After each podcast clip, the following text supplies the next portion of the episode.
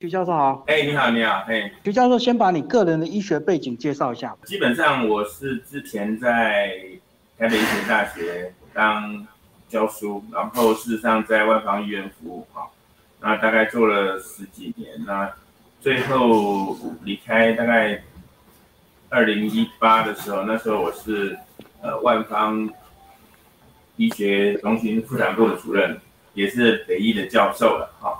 那我的专长是做生殖医学，那生殖医学其实就是做试管婴儿嘛，哈。那因为我们现在有很多社会的问题，其实像我们晚婚晚育造成很多问题，那这个其实跟生殖跟女性相息息相关的，哈。那这也是我现在着着力跟在专注的地方。好，在书里一开始就讲到非常严重的问题，台湾居然是全世界。出生率最低，我们一年只剩下十五万的这个新生儿。哦，现在可能不到十五万，所以其实少子化已经是很严重了。我们现在我们已经叫做生不如死，就是我们现在可能人口死亡率事实上也比比出生的还要少。那这个问题事实上对国家是非常严重的，因为你要知道我们现在不但是老人化，事实上是整个人口要萎缩。那这个问题其实是社会的改变。那当然有很多环环节节的因素影响。对我们来讲，我们做医学，至少医学上有什么东西可以可以着注，可以可以专注，然后能够改变的地方，这其实我们一直想强调。好，那刚讲到是出生率这个很少，那再来讲到另外一个问题，到二零二五年居然是呃我们的人口老化会变成世界第一啊，这个不就比日本还严重？对啊，对啊，我们人口不多，但是事实上我们的人口成长率掉的非常快。那因为台湾其实有一点像半都市化的城市，所以其实这个整个都市化整造成的晚婚晚育，我们完全没有乡下人口可以补充可以改变，所以我们老化很快，将来整个整整个如果不是很积极的话，将来我们的人口萎缩非常严重。好，那书里呢就呃非常详细研究到女性的这个生理结构跟男性的差别。男性比较呃问题比较简简单，那女性的这个问题呢，从她一出生哦，原来她的卵巢就是随着年龄一直在递减，她的卵子的数量。对，这个其实是一个核心的问题啊。我们晚婚晚育其实对男生没有影响，但是对女生的影响很大。那为什么？因为这生理上结构的差异，所以为什么我们用医生的角度在看这件事情的时候，会会特别着重在女生？因为女生的卵巢，女生的女生的生育能力是跟时间成反比的，所以我们年纪越大，怀怀孕率越差。那最重要的关键就是卵巢。那这个其实事实上，我觉得我们现在整个社会的教育跟环境，大家都还不太清楚。像女生的卵卵巢是产生的卵子，事实上是不会增加的。那我们现在一般都觉得说，哎，男生跟女生是同的，然后所以睾丸等于卵巢，对不对？对不对？但其实是不一样的，因为睾丸是一个工厂，它每天在制造精子，可是卵巢它是仓库，它从来不会产生一个卵子，所以女生的卵子卵巢是一直在消耗，一直在消耗，消耗到三十几岁、四十岁，其实本来在人生命的规划中，本来它就不不太不太适合再怀孕，可是我们这个时候才是开始要怀孕，所以我们现在整个社会架构已经把造成社会生活形态跟生理条件的冲突，那这个冲突的确是在医学上其实是无解的，也就是说，你要让四十五岁、五十岁怀孕比登天还难。那这主要就是在女生，所以晚婚晚育上最大的困扰其实就是在女生生殖能力没有办法 catch up。啊，那院长刚在书里也有提到 AMH 的生育指标的一个检测方式，就是可以用来检测女孩子这个呃生育的能力，跟我们讲一下这个技术好不好？其实哈，这个是很重要的哈，因为我们女生常常被忽略掉她自己跟男性不同的点。大家一直觉得男生跟女生检查什么三酸甘油脂啦、胆固醇啊、什么血压啊，那些都是重要的疾病。但是女生常常被忽略掉，它最重要跟男生有一个很大的不同，就是我刚刚讲的卵巢。卵巢到底是怎么回事？女生通通都不知道，到目前为止还是这样。那我们问十个女生，有九个根本不知道她的卵巢在哪里，在做什么事情。AMH 其实它是现在我们医学上的指标，指标的这个是做什么？是卵巢储备量的指标，也就是我刚刚讲卵巢它是仓库，这个仓库大概有多少量？我们现在有一个很好的指标，叫做 AMH，可以去检查出来。那它有什么意意义呢？因为我们一直知道卵子是只只会减少不会增加，它一直减少一直减少到最后就没有了。可是你是射你是停经才减少，可是有很多人可能手术的关系，可能先天的关系，三十几岁卵巢功能就很不好，他不知道。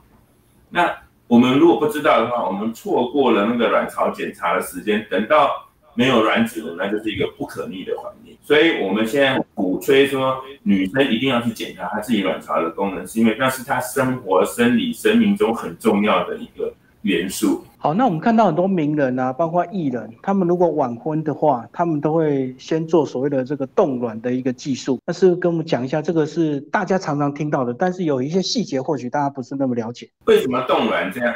这就牵涉到我刚刚讲的，因为女生的生育能力是随着卵巢卵子的减少跟老化之后，它本身的生育能力就下降。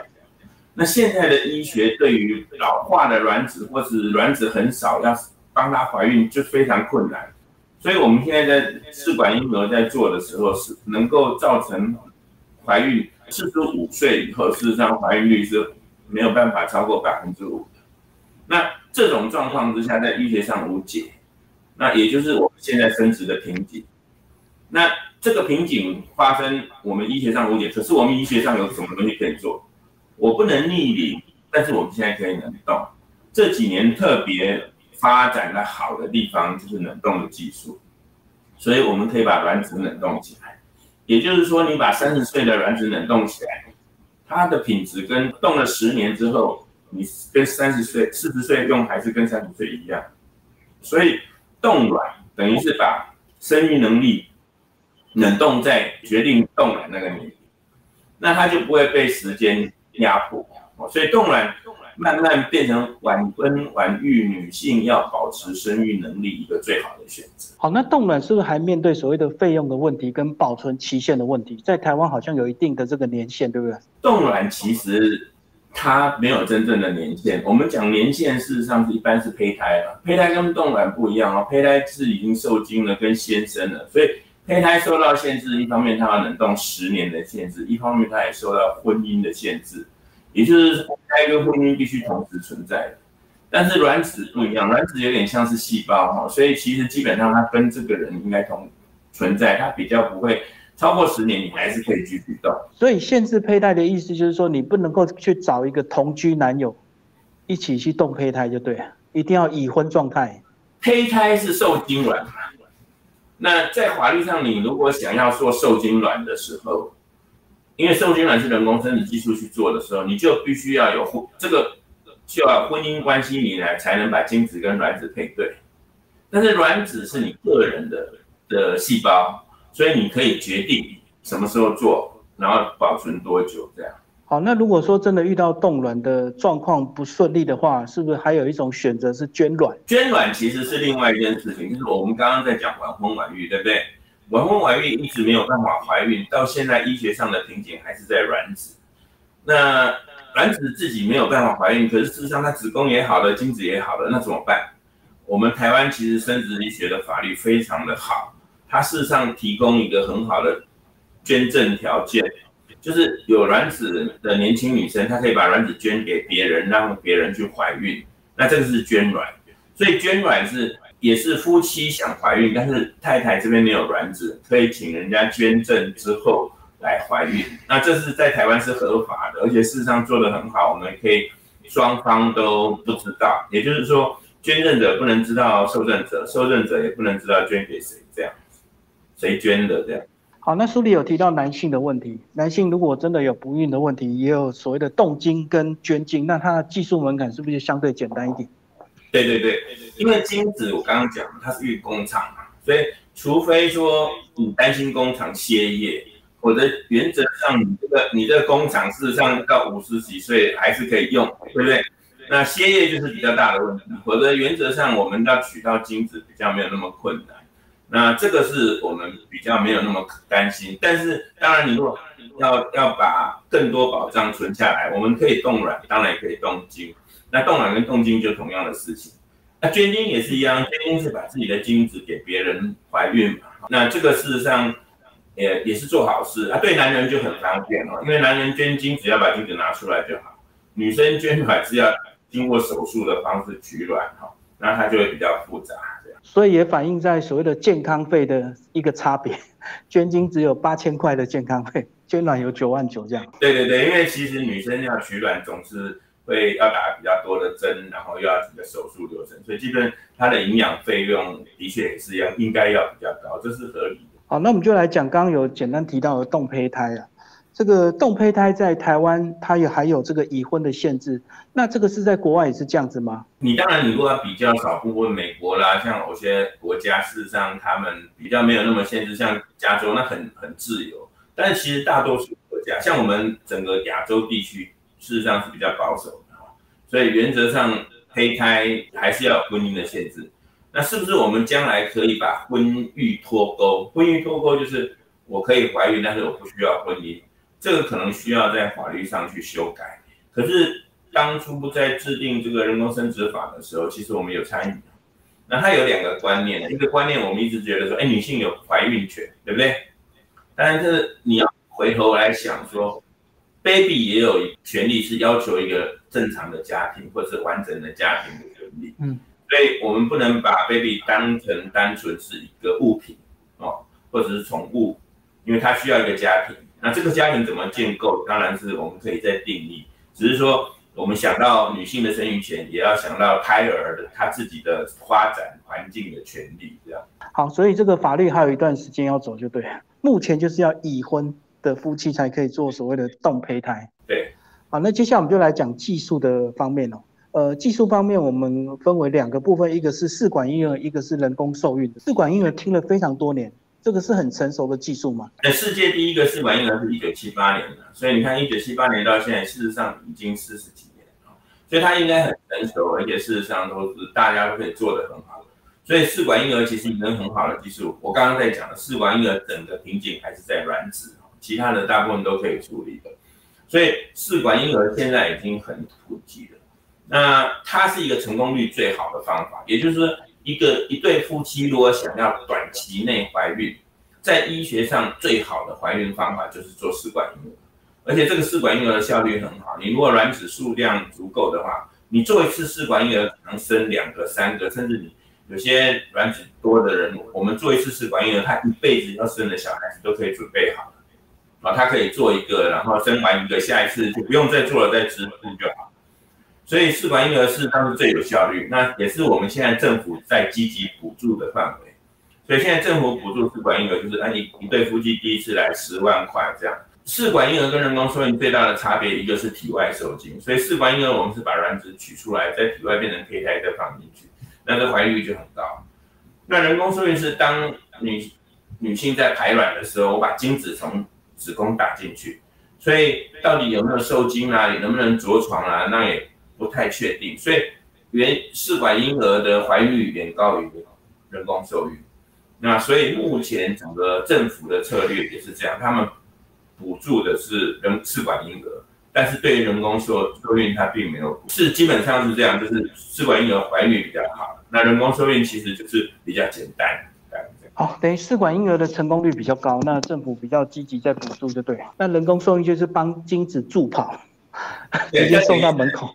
挑好的精子，然后把它送到门口，对。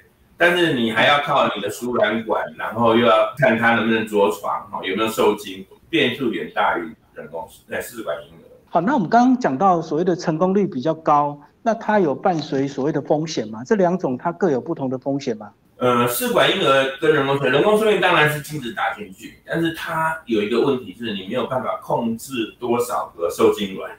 所以人工受孕还有一个担心的就是，你当然排很多卵子，你同时受精可能会有多胞胎，对不对？那这是人工受孕有时候比较担心的事。那试管婴儿其实我们可以做出来之后挑好的胚胎再放进去，所以我可以放一个或两个。那我们现在已经在尽量在减少植入胚胎数来造，最减可以减少多胞胎。那但是试管婴儿是取卵，所以它有一点点小风险，比如说它手术的风险啊、麻醉的风险。那另外，如果卵子很多时候，都有过度刺激的风险。那但是这些风险现在看起来在医疗上，它都是很低的了哈。所以现在其实试管婴儿的手术跟它的过程，只是它要打很多针，有点不适，但是安全性基本上。看起来现在都还算蛮蛮好的。所以他就是要做所谓的这个全身麻醉，就对。对，因为我们现在麻醉的技术很好嘛，所以有点像睡一觉起来就好了。正式的在做，其实基本上麻醉其实现在也是很安全。好，那讲到这个受精卵，不管是捐精或自己的这个卵子，它都有可能会出错。所以你说，呃，你们也有引用一个这个防精卵出错的一个侦测，叫 RI Winterlist，这个在国外也是很普遍应用的吗？呃，其实这个是应该是实验室很重要的一个环节哈。那因为我们当初在建造这个华育的实验室的时候，我们事实上一开始就引进这个系统。那这个系统事实上在大型的海外的医疗机构是要做的，就是我我每一个精子精子跟卵子的操作盘跟那个我们操作台，它有一个 RFID 跟 reader，那任何一个简体进来的时候，他在这个盘上读的时候，他一定要知道这个人是谁的。那以前很多都用条码判读，用人工判读。那机械判读我们在台湾市场做的最早，因为当时我们实验室一开始就已经欧盟认证，所以也不是所有实验室都这样做，但是台湾我们是算算是第一家开始这样做的，那就是避免说，呃，精子跟卵子跟胚胎会搞错，因为他都不写名字，你如果只是用人工或者是用用一些人为的方法，其实。风险还是很高的，所以这非常重要，对不对？因为如果这个好不容易怀孕，结果是卵子出错或精子出错，就会造成后续很大很大的纠纷的。因为新闻嘛，说白人生黑小孩，黑人生白小孩，这个就是一个问题啊。呃，所以基本上我们认为这是基本的要求，就是不能出错。出的后面还有一些这个相关的这个配合的从业人员非常重要，除了这个呃动手的医师，那你讲到有所谓的咨询师，还有这个胚胎师。都是你们这个呃医疗团队的一部分。我要强调一下哈，它试管婴儿然后冻卵，它不是一个单纯医生可以直直接操作的医疗行为。事实上，我们要有很完善的实验室跟很完善的专门技术人员。那这个就是我们讲的胚胎实验室。胚胎实验室的重点就是，当医生从女性的卵巢取出来卵子之后，这个卵子怎么样取得，然后怎么样操作，怎么样弄到最好，然后怎么样培养，这一个环节实际上就是胚胎师。那胚胎师的训练非常重要，他有时间，他有眼力，他什么经验所以胚胎还有实验室里的环境，像我刚刚讲的 Witness，就是整个监测系统啦，然后要很干净，然后你用的培养箱。所以其实这个事实上等于是你今天外科医师手术房的操作正不正常？那胚胎师很重要。另外就是我们在做试管婴儿跟一般不太一样，是很多很多的咨询。好像呃，我每一对夫妻他都有一些自己的问题，那有没有个别的状况，除了医生跟他做医疗指导之外，他心里很多问题。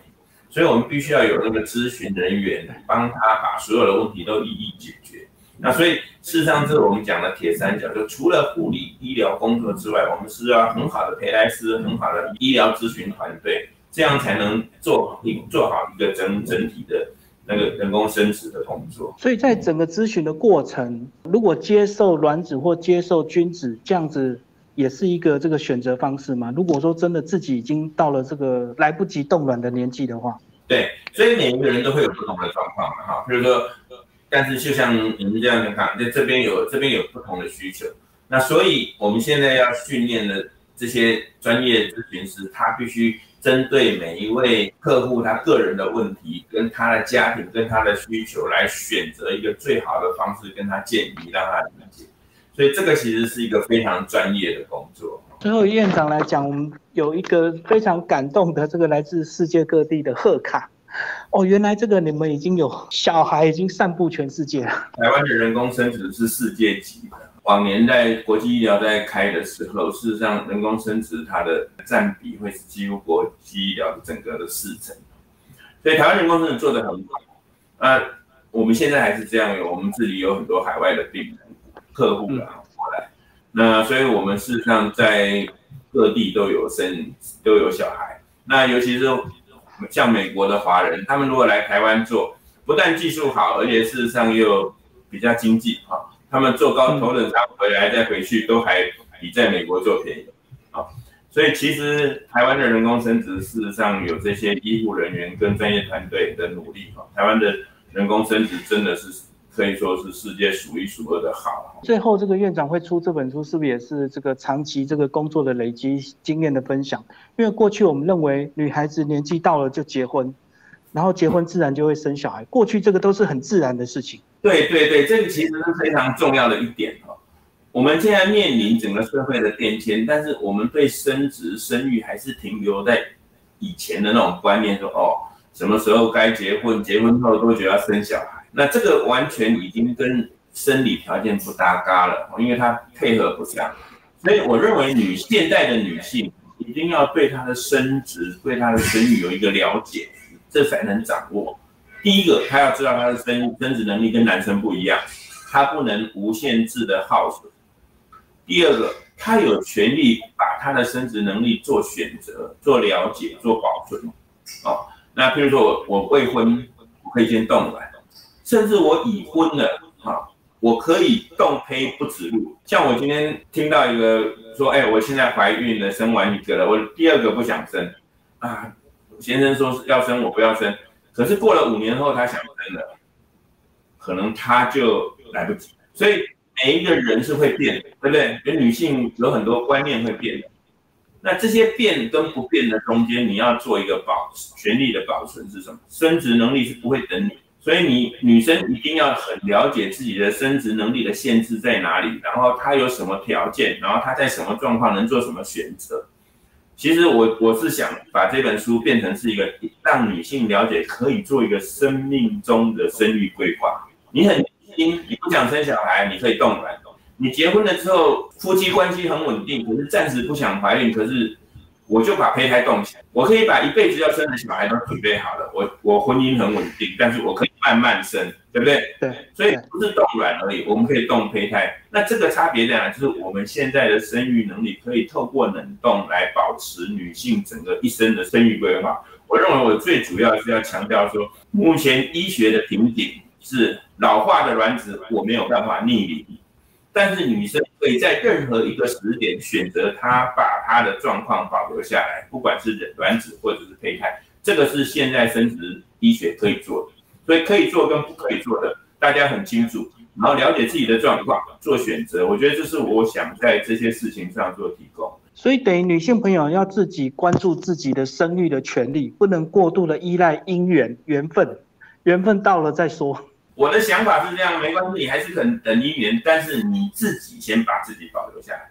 所以我觉得这个已经是一种保险的观念，哈，就是我们每一个人都会去保癌症险，对不对？但是我们不希望得癌症，所以我们冻卵不一定要斤斤计较千斤计较，说我一定要用到它。可是等到你把它冷冻起来，哪一天你要用到它，它对你生命是无价。很多时候都不不敢去想象要生小孩。可是，也许你几年后你的经济改善了，你想要有小孩的时候，也许年纪卵子就没有办法配合。对啊，对啊，对啊。所以我在讲的就是我们生理条件怎么样，我们生育条件怎么样，我在哪一个点上，那我自己要做什么？因为其实你要知道，我现在每天面对就很多四十几岁想要生小孩，但是他们四十几岁会想生小孩来找我，这些人一定是三十几岁不想生嘛？对，在打拼嘛。对，那时候不想生，现在想生，观念会变的。观念变了之后，你的条件还不一样，不一样。觉得我们需要让更多女性去了解，等于要把生育也考量在你的人生规划里面。那预防万一，就是先买保险，先动再说。这个很重要啊！你要知道，很多生育能力是跟女性的幸福有关。